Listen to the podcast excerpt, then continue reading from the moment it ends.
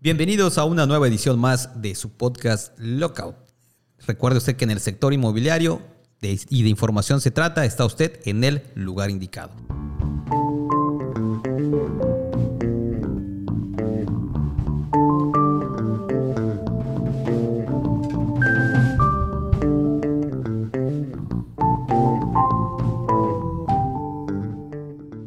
Y en esta ocasión le damos la bienvenida, como ya es acostumbrado, mi nombre es Iván Duarte y desde luego Cristian Canto Villanueva, que es nuestro anfitrión. Y en esta ocasión nos encontramos también con un invitadazo. Él es Frank Moreno, especialista en marketing. Frank, bienvenido. Hola Iván, hola Cristian, muchas gracias. Contento de estar aquí. Perfecto. Pues Cristian. Pues muchas gracias por aceptar la invitación, Frank. conozco a Frank desde hace un par de años y hoy vamos a explotarlo un poco con todo el tema de marketing especializado en el sector inmobiliario, pero podemos agregar un poquito de emprendimiento y por ahí irnos, irnos un poco. Todo, platiquemos. Yo quisiera calentar un poco la mesa, si, si, me lo permiten, con el tema este de marketing que se ha puesto tanto de moda en todos los aspectos de la vida, en especial hoy en las redes sociales. Y pues preguntarte, ¿no? Eh, el, el, tema de marketing tú lo manejas muy bien y parece conocerlo o pareces conocerlo en el tema inmobiliario.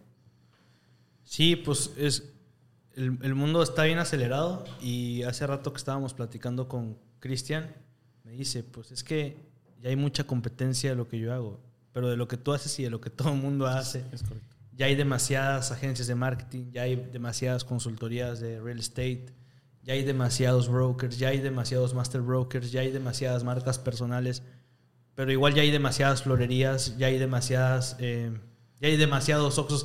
O sea, ya hay demasiado de todo. Y es un reto porque lo, que, lo único que, te sirve a ti es justamente el marketing, el poder de la diferenciación. Porque hay demasiados de todo, pero hay pocos buenos en eso. Así es. No hay muchos buenos de todo. Entonces, es ahí la gran diferencia. Oye, Cristian, eh, ¿tú qué opinas? Tú que te, sabes muy bien el tema inmobiliario. La realidad es que a pesar de que ya haya mucha competencia, pero hoy nos damos cuenta, Frank, y tú lo has visto, que hay muy pocos que saben hacer hoy día marketing de calidad y que pueden llegar a ciertos segmentos y pueden llegar a ciertos mercados, que entiendan cómo se cambia cada segmento, qué tienes que decir, qué tienes que dirigir, hasta los colores. O sea, definitivamente hoy hay tanta variedad que te permiten a gente especial como tú destacar dentro de toda esta vorágine de oferta que hay de todo el sector, ¿no? de marketing en general, de agencias de publicidad, unas que se dicen ahora especialistas en el sector, otras que se dicen especialistas eh, inbound marketing. Entonces, la, la, realidad es que aquí vamos a tratar de sacar mejor provecho, poder hablar de, de, todo un poco, tips y de poder llegar a sacar un poquito de información de valor. ¿Qué crees, qué consideras ahorita que es lo más importante para un posicionamiento en el marketing inmobiliario? O sea, ¿qué, qué es lo que primero que deberías definir como marca? El concepto el concepto de la vocación del proyecto y la buena integración entre la parte comercial, la arquitectura y el marketing, que es parte de lo que ustedes hacen. Porque sucede que muchos desarrolladores grandes, muy grandes y pequeños y de todos tamaños, llegan a crear la marca ya con el proyecto hecho, el proyecto arquitectónico. Y la realidad es que desde que se hace la investigación de mercado, lo inmediato después de la investigación de mercado es la conceptualización del proyecto y en, esa reunión tiene que estar la agencia de investigación de mercado, la agencia de marketing, el director comercial o el equipo comercial del desarrollo y los arquitectos. Y en conjunto armar algo que pueda ser un concepto sólido. Yo creo que esa es la clave para poder hacer un proyecto que tenga éxito en la venta. Pero tú has visto que generalmente te pasa que llegan y te dicen, ponle este nombre, ¿no? Y ni siquiera se identifica con el producto en general, ¿no? Y creo que es el primer error más frecuente que se llega a dar en el tema de darle un concepto al producto, ¿no? Sí, de hecho, ah, tocando ese punto, porque muchos años nos tocó y a veces teníamos que aceptar el nombre con tal de cerrar el cliente, pero ahora ya no si nosotros vemos que el cliente no tiene potencia, porque igual y puede que el cliente traiga un buen nombre y, hace match y lo tiene muy claro. Pero si no, pues es mejor decirle que no, que no hagamos la marca, porque eso impacta bien cabrón en las ventas.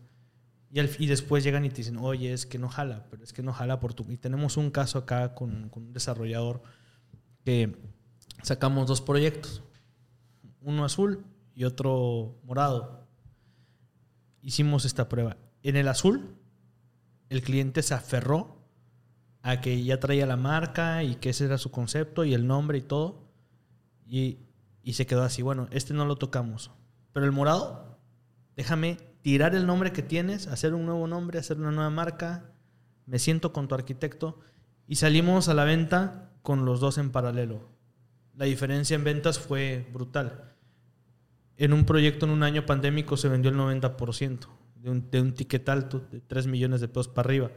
Es el que más sufría en ese momento, ¿no? Sí. Y, en, y el otro, que el ticket era bajo, de 1.6 a 2.3, no se ha terminado de vender y llevará un 65% de la venta.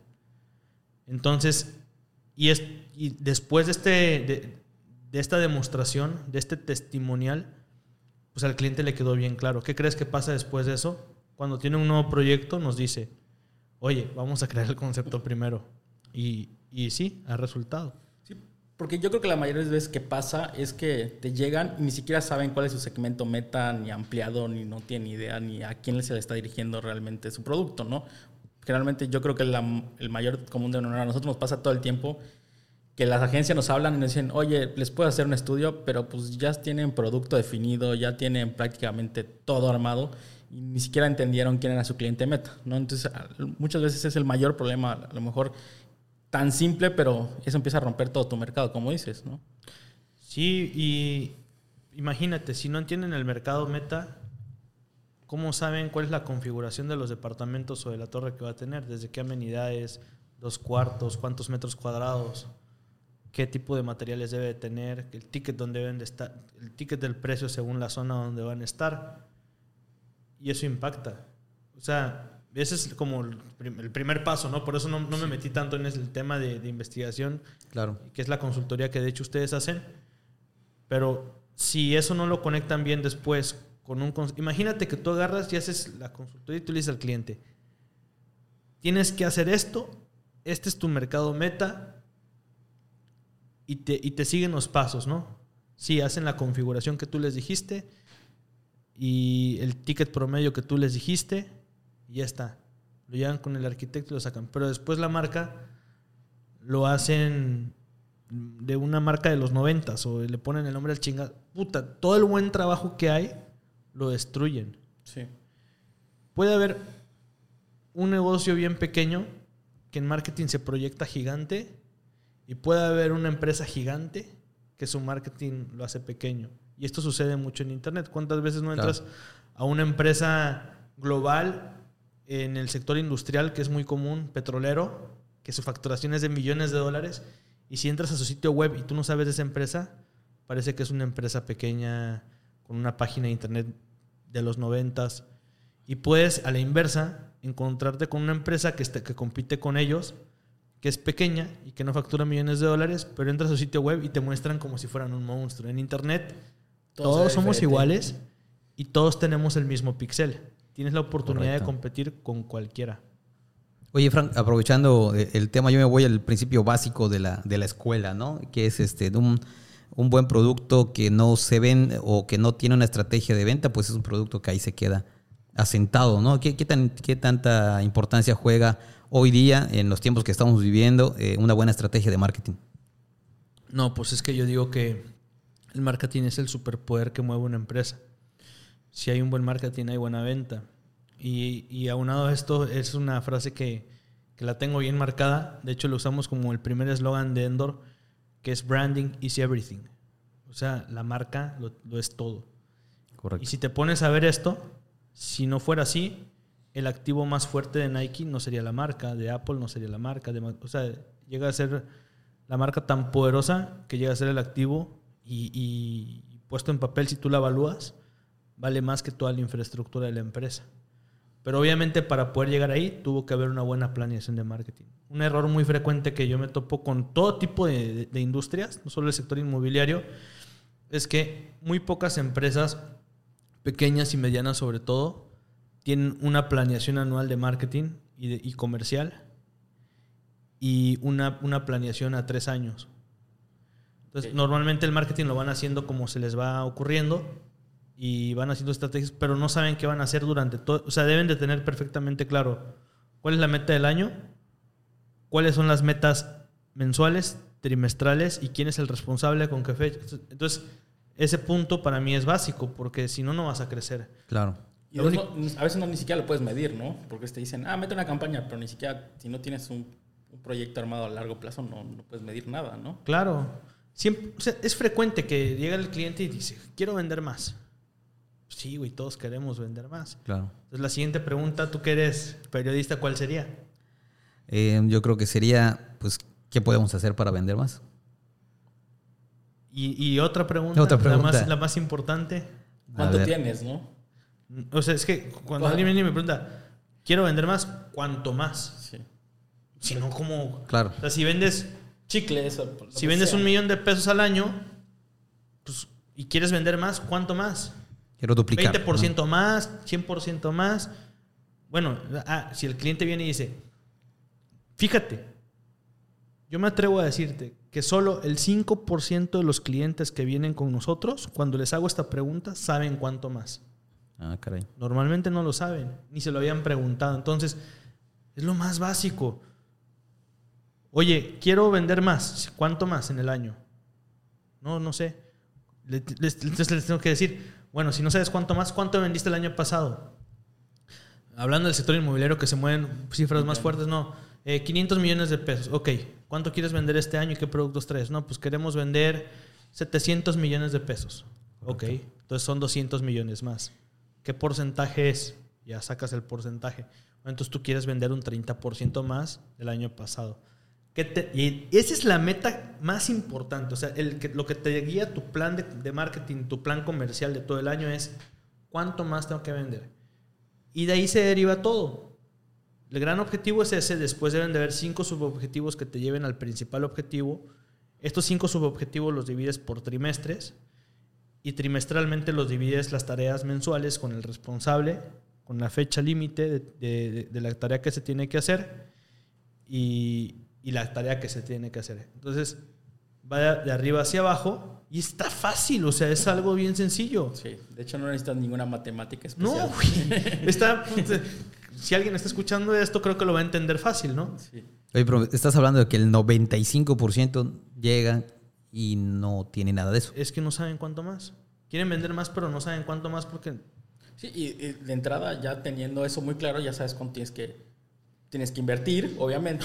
Claro. Y de ahí, obviamente, para que te dé un rendimiento de lo que quieres invertir, tienes esa utilidad del 30% más. Entonces, Claro. es basiquísimo, ¿no? Eso, es- eso que dices es importantísimo. Sí. Porque de ahí, eh, bueno, ¿cuánto más? Ya sabes que quiero vender un 20% más, 50% más, que representa tanto dinero. Haces tu planeación anual, vuélate, eh, mete dragones que vuelen y digan la marca de tu producto. Se vale soñar. Sueña y haz tu, tu planeación anual, que yo les digo ahí, no te limites por dinero, para que no, no limites tu creatividad. Pero de ahí nos vamos a la realidad. Y esta es la planeación anual. ¿Cuánto dinero tenemos? Que es lo que dijiste de decir tú. ¿Cuál es el presupuesto? Ok. Y normalmente, por ejemplo, ¿qué, qué, qué- qué dato tienes tú, Cristian, de la inversión que se tiene que hacer en marketing en el sector inmobiliario? Mínimo, mínimo un 2% del valor De del la proyecto venta. de la venta. De la ventaja, claro. Y entre 2 y 3, ese es el, rango. es el mínimo. Sí. Eh, Es, es- es- es- como el rango de- del rango. Lo recomendado que es entre el 3 y el 5%. Correcto. Hay una empresa que es líder acá que, que ha crecido gracias a algo. Es- ellos invierten el 6% en los proyectos. Y tiene una fidelidad muy grande. Digo, to- yo me la estoy imaginando y creo que todos se lo imaginarán. Claro. Pero tiene una fidelidad muy grande. Sale proyecto y se vende. sea, Dicen, ¿por qué? Pues tienes una cartera de fidelidad tan grande que te ha llevado de, de la mano uno tras otro, ¿no? Y, Claro. y algo que, que- que- que me, que, que me, que me gusta que dice el dueño es que, es que nosotros somos una empresa de marketing que desarrolla proyectos inmobiliarios. O sea, fíjate el cambio de chip. Entonces, regresando a la pregunta que hiciste hace rato, Ujú. de qué tan importante es el marketing en, en- en un proyecto, pues imagínate eso. Ahora, el promedio es el 3%, pongamos como la media, ¿no? Sí, sí. El la desarrollador quiere que- pagar el 1, la realidad. Y, y si puede Y menos, si el uno- nada. lo- No quiere sí. meter más del uno. Sí, pero eso es lo que hace la diferencia entre un desarrollador que se convierte en líder y uno que siempre va a estar en proyectos chiquitos. De- de- definitivo. Y la realidad es que el 3 siempre generalmente se queda corto. ¿no? El tres. De- digo, y si tu proyecto no va bien, más, güey. O sea, te- te- que empiezas a ahogarte y bajarle por todos lados para poder pagar eso. Porque ahí lleva a la siguiente pregunta que tú hiciste. Bueno, ya sabemos que quieres vender eh, 700 millones de pesos. Entonces, si ponemos que es el 3%, ¿cuánto debería de vender el cliente? ¿Cuánto debería de invertir en marketing, perdón? De El, el 3%, saco la. Bueno, no sé si lo puedes sacar ahí. El 3%, el, el, el, el 3% por ciento es- de, de 200 son 2 millones, como, como 2.6. 2.7. ¿De cuánto? ¿De 2 millones? Sí. No, de, de- Ah. de 700 millones, el 3%. Ah, ok. 700 millones por punto 03. Disculpen, estamos aquí ya echando la suma. 21. 21 millones. 21 millones. Ok. ¿Quieres vender 700 millones? Entonces tienes que invertir este año 21 millones. de 21 pesos. millones de pesos. ¿Qué, qué crees que va a decir? Estás loco, Frank. loco. ah, bueno, entonces no, no quieres vender 700 millones de pesos si no estás dispuesto a pagarlo. Bueno, pongamos 15 millones. De acuerdo el sapo a la pedrada. Uno ¿no? punto- uno no, pu- pues es que al final de cuentas se- todo tiene una métrica, ¿no, Frank? todo o sea, tiene la métrica. para poder llegar a esto necesitas meterle tanto a esto, ¿no? Y Claro. es una métrica, al final de cuentas. Pero a eso me refiero, que no, no es una cuestión de, de improvisación. O sea, tú tienes una medición. Si tú quieres llegar a esto, necesitas apostarle a esto. Claro. ¿No? Es que sí está la formulita bien sencilla. ¿Cuánto más quieres vender en el año? Tanto. Entonces, ¿cuánto tienes que invertir? El 3% es el promedio. No, quiero invertir un dos. Bueno, 15 millones. Ahí está, quiero invertir 15 millones. ¿Se puede? Yo creo que es- viable, sí. Pero no vas a llegar a ese número. Es más difícil, tal vez si llega, si tiene un buen producto. Pero ¿qué pasa? Ya empieza a meter más factores, ¿no? En general. Pero ¿qué, qué va a pasar si dice, va, le voy a meter los 21 millones de los, del 3% de los 700, pero que cuando desarrolla su proyecto, la configuración no es la adecuada. Si es producto malo, se acabó. Y, y aparte, la marca del proyecto no está bien manejada. Peor aún. Metió- se va a la mierda todo. Claro. Entonces, es un engranaje de todo, porque tiene que haber una buena consultoría que te diga cuál es el producto, a qué precio, de cuántos metros cuadrados, qué configuración tienes, que tiene que tener una buena marca con un buen concepto que representa el proyecto arquitectónico y a la vocación del proyecto. Y ahí sí, haces tu planeación anual, sacas tu presupuesto, cuánto quieres vender en base a tu meta, y el engranaje de todo es lo que hace un proyecto exitoso. Porque aquí hay otra, Cristian. La venta. La venta. Bueno, yo antes, quería- yo antes quería de llegar a entrar, ese punto. antes- vamos, vamos- vamos a dejar esto cal- caliente, así como está en- en la mesa.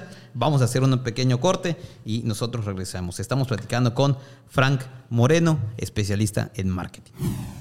Ya estamos de regreso en este su podcast Lockout y nos encontramos platicando con Frank Moreno, él es especialista en mercadotecnia y estábamos antes de irnos a un pequeño corte, estábamos platicando aquí con el anfitrión Cristian Canto y desde luego un servidor Iván Duarte acerca de los puntos claves del marketing en el sector inmobiliario y nos quedamos en la venta. Es que la venta, si no hay venta, no hay empresa. Y hablamos de muchos puntos, ¿no? La parte de la consultoría en el tema de la buena vocación del proyecto. Hablamos de, De un buen branding. de buen branding, de una buena planeación de marketing, del presupuesto, De una buena arquitectura. de una buena arquitectura. O sea, pero si no hay un buen equipo comercial, la mierda todo. Se cae. Se va.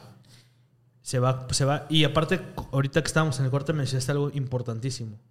La integración del equipo de marketing con el equipo comercial Es básico. es, pero es todo un tema. O sea, de los, ah, y, y, y, y, y, y- y ir al Chile.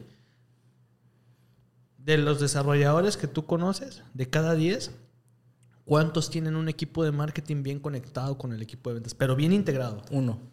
Uno. Sí. ¿Y sabes cuál es el gran problema?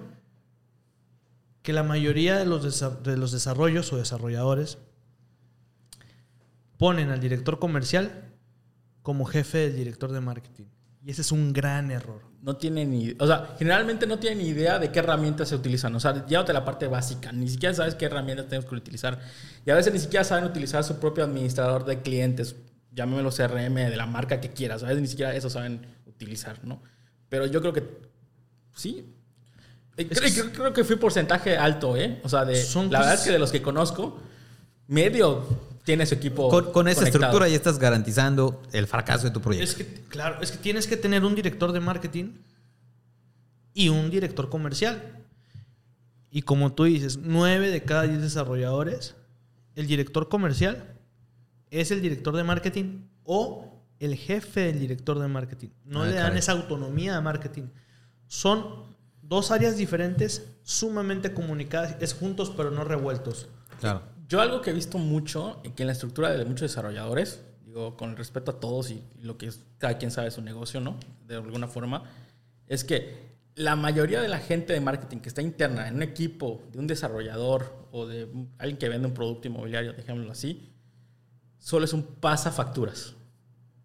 No opina, no planea, simplemente habla con la agencia, qué día está la pauta, qué día está esto, pasa la factura.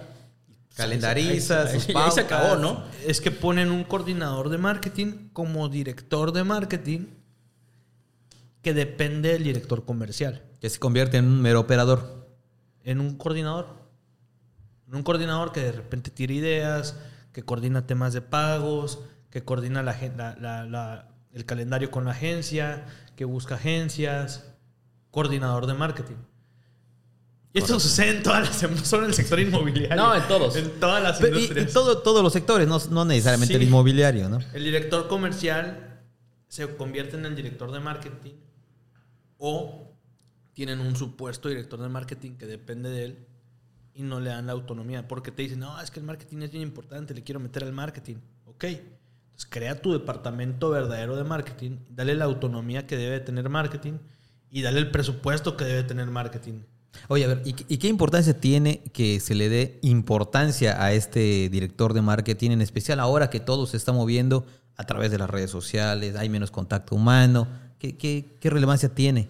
No, pues es que es todo, porque si tú no tienes un buen director de marketing, no vas a poder implementar las mejores plataformas, no, no vas a poder hacer conceptos poderosos.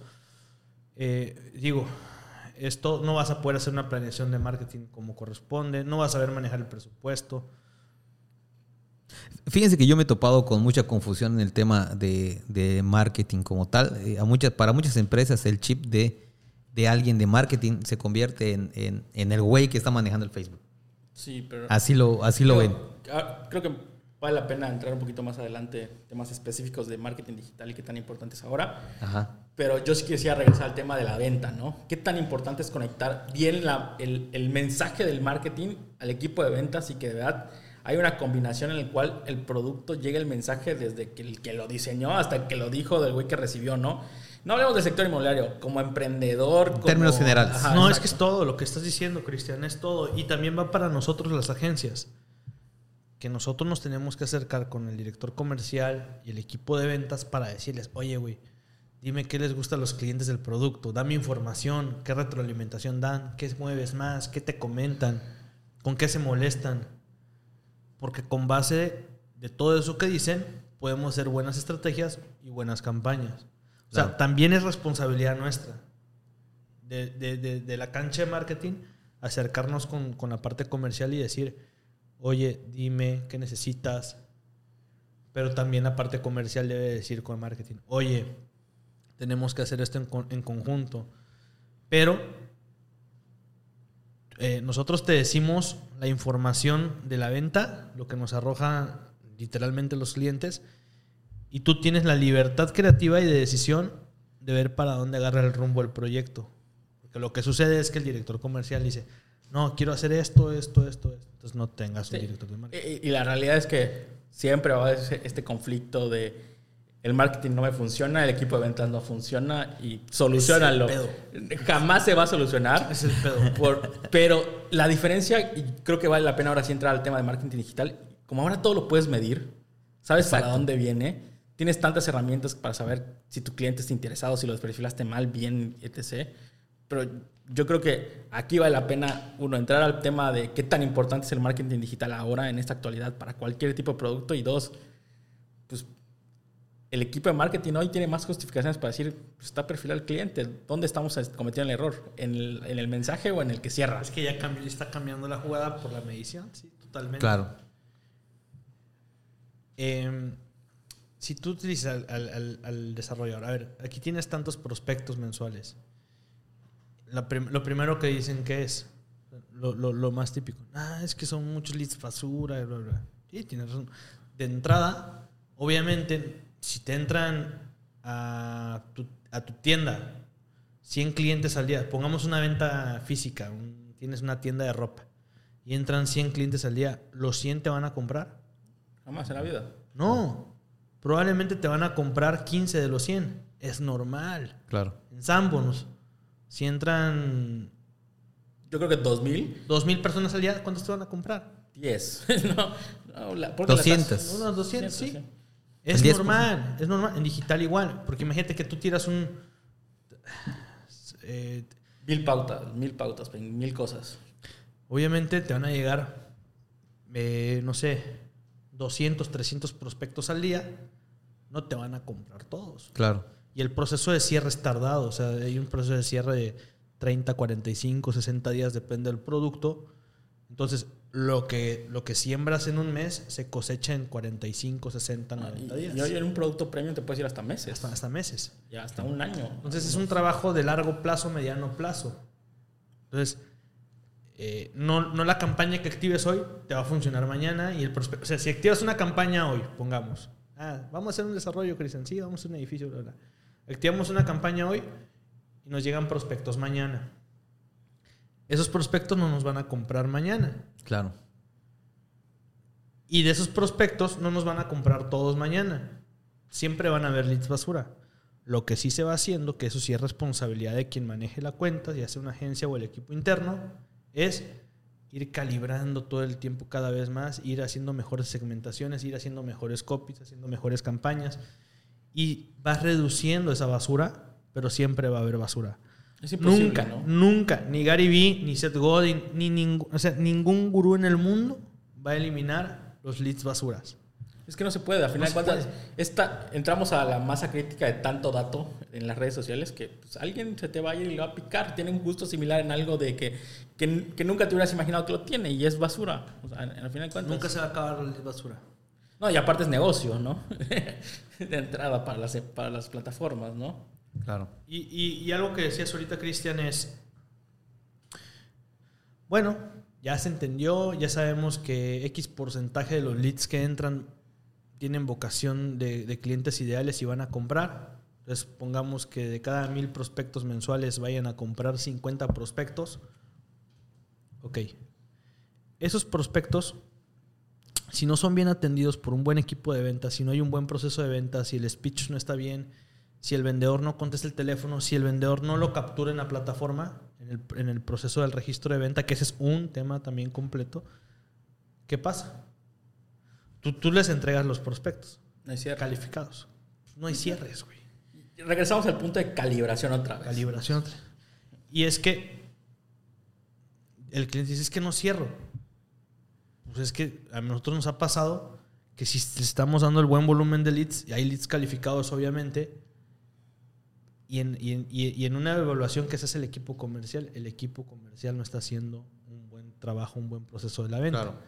Entonces, eso ya gastó el dinero el desarrollador en pauta, gastó en agencia, gastó en el equipo de marketing para que el equipo de ventas no sea un buen cerrador o no haga un buen seguimiento y no registre en el CRM los prospectos con cada llama.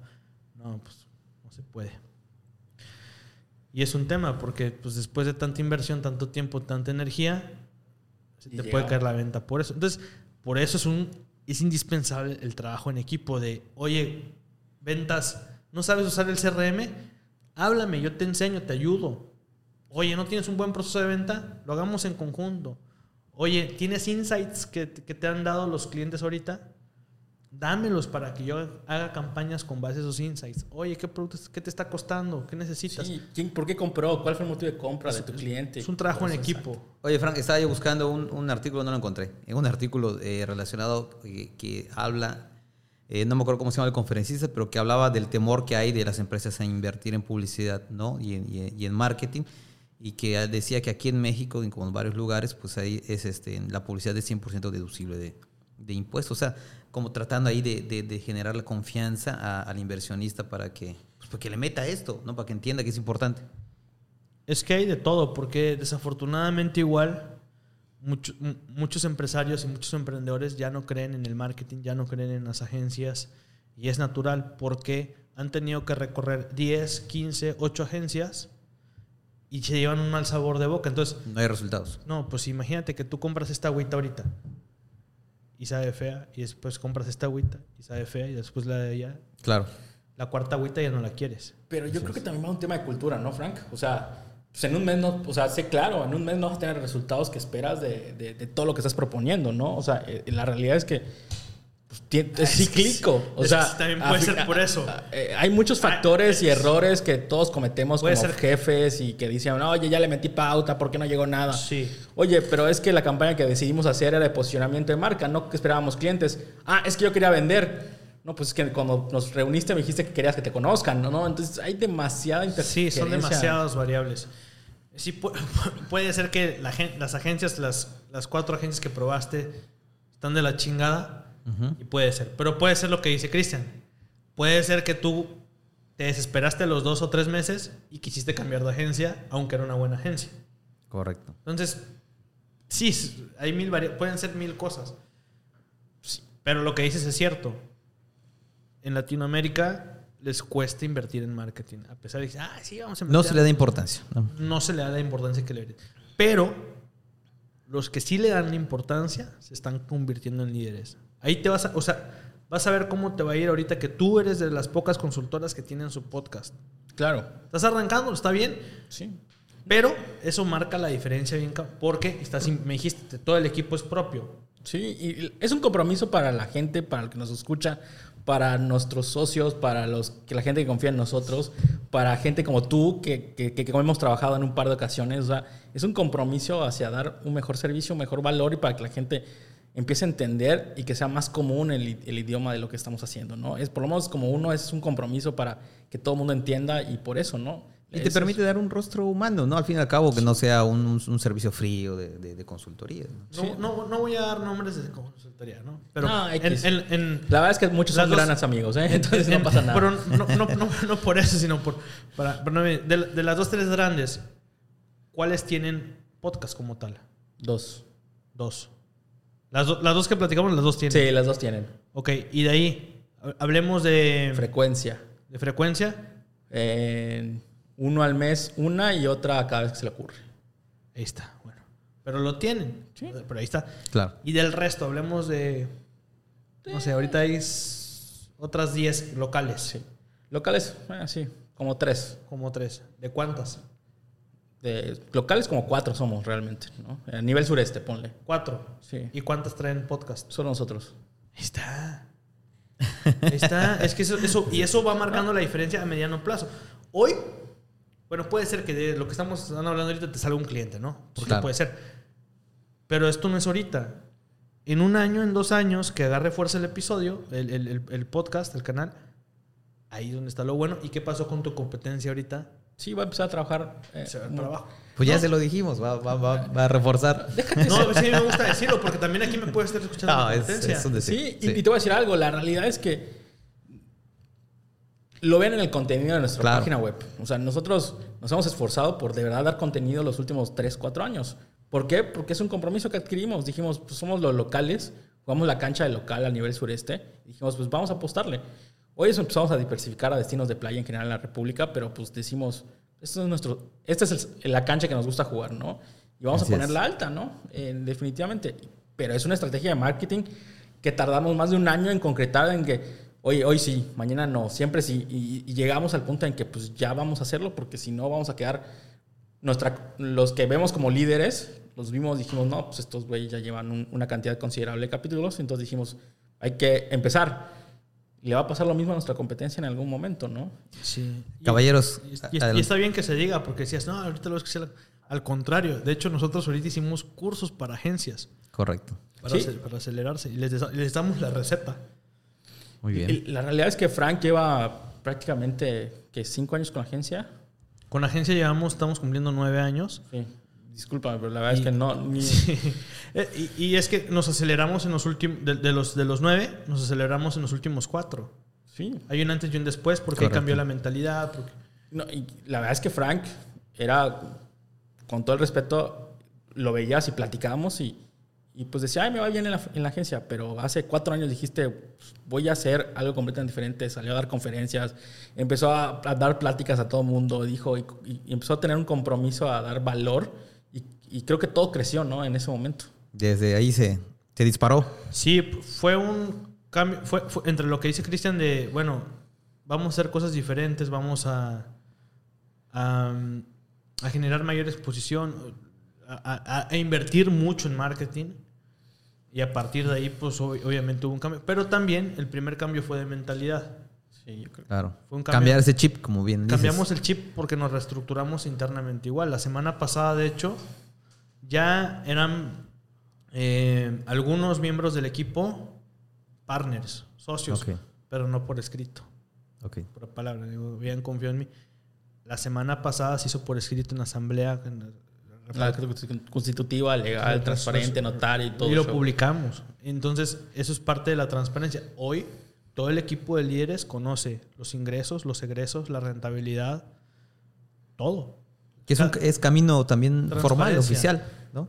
Sí. Tocaste un punto creo que importante tratando de dar una referencia de lo que has hecho tú con tu empresa, pero ¿por qué las agencias de publicidad no invierten en publicidad? Hoy me meto a su página de Facebook y no tiene ni un posteo y dices, güey, ¿cómo, te, Ah, ¿cómo, ¿cómo quieres que yo te dé? ¿Cómo quieres que te- yo te dé tu marca? Ejemplo, en uno de los últimos dos años creo que ya de verdad tenemos posteos secuenciales, formales, bien armados, con, con blogs, con todo el tema. Pero pues, yo soy una agencia de consultoría, a final de cuentas no me dedico al marketing. Yo creo que quiero dar un poco de información para mí. Pero las agencias, o sea, el que de verdad construye esto y dices, pues yo tengo más followers que tú, o sea que... Claro. Es este. y no casa- tengo muchos, ¿no? En, en casa de Herrero, cuchillo de palo. Exactamente. Eso es lo que pasa. En casa de Herrero, cuchillo de palo está como un amigo que es distribuidor muy grande de focos y en su casa tiene focos fundidos. Así pasa. Pero sí. Bueno, caballeros, yo quisiera dejar eh, eh, la invitación abierta para Frank Moreno para que en una siguiente edición regresara y creo que creo que nos quedamos con, con las ganas de seguir platicando y pedirles a ustedes un comentario final antes de despedir este programa. No, pues nada, agradecerte, Frank. La verdad, siempre es una delicia platicar contigo. Teníamos rato de no saludarnos, pero la verdad es que se, se agradece el tiempo. Y la verdad es que me gustaría que ya de aquí te vuelves a decir qué está haciendo Frank. O sea, te, te hemos visto en redes, dando el curso, en Creciendo Endor, emprendiendo otros negocios, dando mentorías. Está- Frank está diversificado, pero ¿qué está haciendo? ¿Qué quiere hacer? ¿Qué busca y todo el tema? Mira, ahorita el, el reto principal que teníamos con la agencia era eh, darle la responsabilidad a todo el equipo de líderes que ahora son socios para que ellos continúen con el proyecto y lo sigan creciendo. Obviamente yo siempre estoy involucrado detrás como miembro del consejo. Y eso es algo bien padre Claro. porque ya hay un consejo que no depende de las decisiones nada más de mí, sino traemos invitados y algunos consejeros eh, ya establecidos, gente súper crack. Entonces, ya las decisiones no nada más son de Frank, es de los miembros del consejo Claro. y del equipo. Y eso me da la tranquilidad a mí para poderme involucrar en otros proyectos. ¿A qué estamos apuntando? A dos industrias ahorita. Tecnología y educación. Ok. Tecnología y educación. O sea, eh, eh, software y educación. Son, son las- a donde tenemos la mirada ahorita. Y obviamente, pues continuar, por ejemplo, traemos eh, eh, Hopper, no sé si lo has llegado Claro. a ver. Está- es eh, En renderismo. de Realidad aumentada. No, no, no sé. Aquí hago el anuncio. No, no, no. ¿Cómo definiría Es una startup, es una startup que me toca empujarla, que cuesta, que cuesta sacar la nómina. Es como puta, Endor en el año 1 y, y gracias a Dios vamos muy bien, pero sigue siendo una startup que ahí va. Pero la calidad de lo que sacamos ahí en temas de renderismo es increíble, ¿no? Es, es Sí, padre. sí, porque la realidad es que me, me tocó en un evento verlos y, y, o sea, es, es vivir la casa de alguna forma. O el producto, no me voy a decir casa, pero el producto en sí con, con esta realidad aumentada, ¿no? Realmente. Y me encanta luego porque me gusta y aparte es un servicio que embona bastante bien con agencia. Entonces nos metimos a, a ese proyecto en sociedad con otros amigos. Y así traemos otro que se llama Hunest, que es eh, se dedica especialmente a la, a la administración de inmuebles en Airbnb. Está padrísimo, Padrísimo. igual. Tiene- ahí tienes un mercado gigantesco y creo que una gran oportunidad porque hay muy poquitos. Y la verdad es que todos los administradores están enfocando a, a la vivienda, a, a las privadas, cotos, como le llaman en sociedad, cerradas, ¿no? Pero en este caso te estás yendo tú a la parte que está más, más caliente, ¿no? En ese sentido. Frank, regálanos tus, tus cuentas de redes sociales. Um, Frank Moreno, arroba Frank Moreno en Instagram, Facebook, Spotify, TikTok, LinkedIn, Clubhouse. sí, estoy en todas las plataformas y los que no estén en Clubhouse, sobre todo a tu audiencia les, le, le va a encantar estar ahí. Claro. Eh, Porque hay una gran oportunidad todavía de conectar No, muy está cerca, ¿no? cabrón. O sea, imagínate que en- el, el equipo de marca, esta es una anécdota, padre, porque el equipo de marca personal me dijo, oye Frank, ¿qué, qué quieres hacer este año? O sea, como me preguntan, pues en temas de colaboración. Pues a mí no me interesa conocer a, no sé, a Belinda o una, no, No, sé, pero- Luis Miguel. Claro.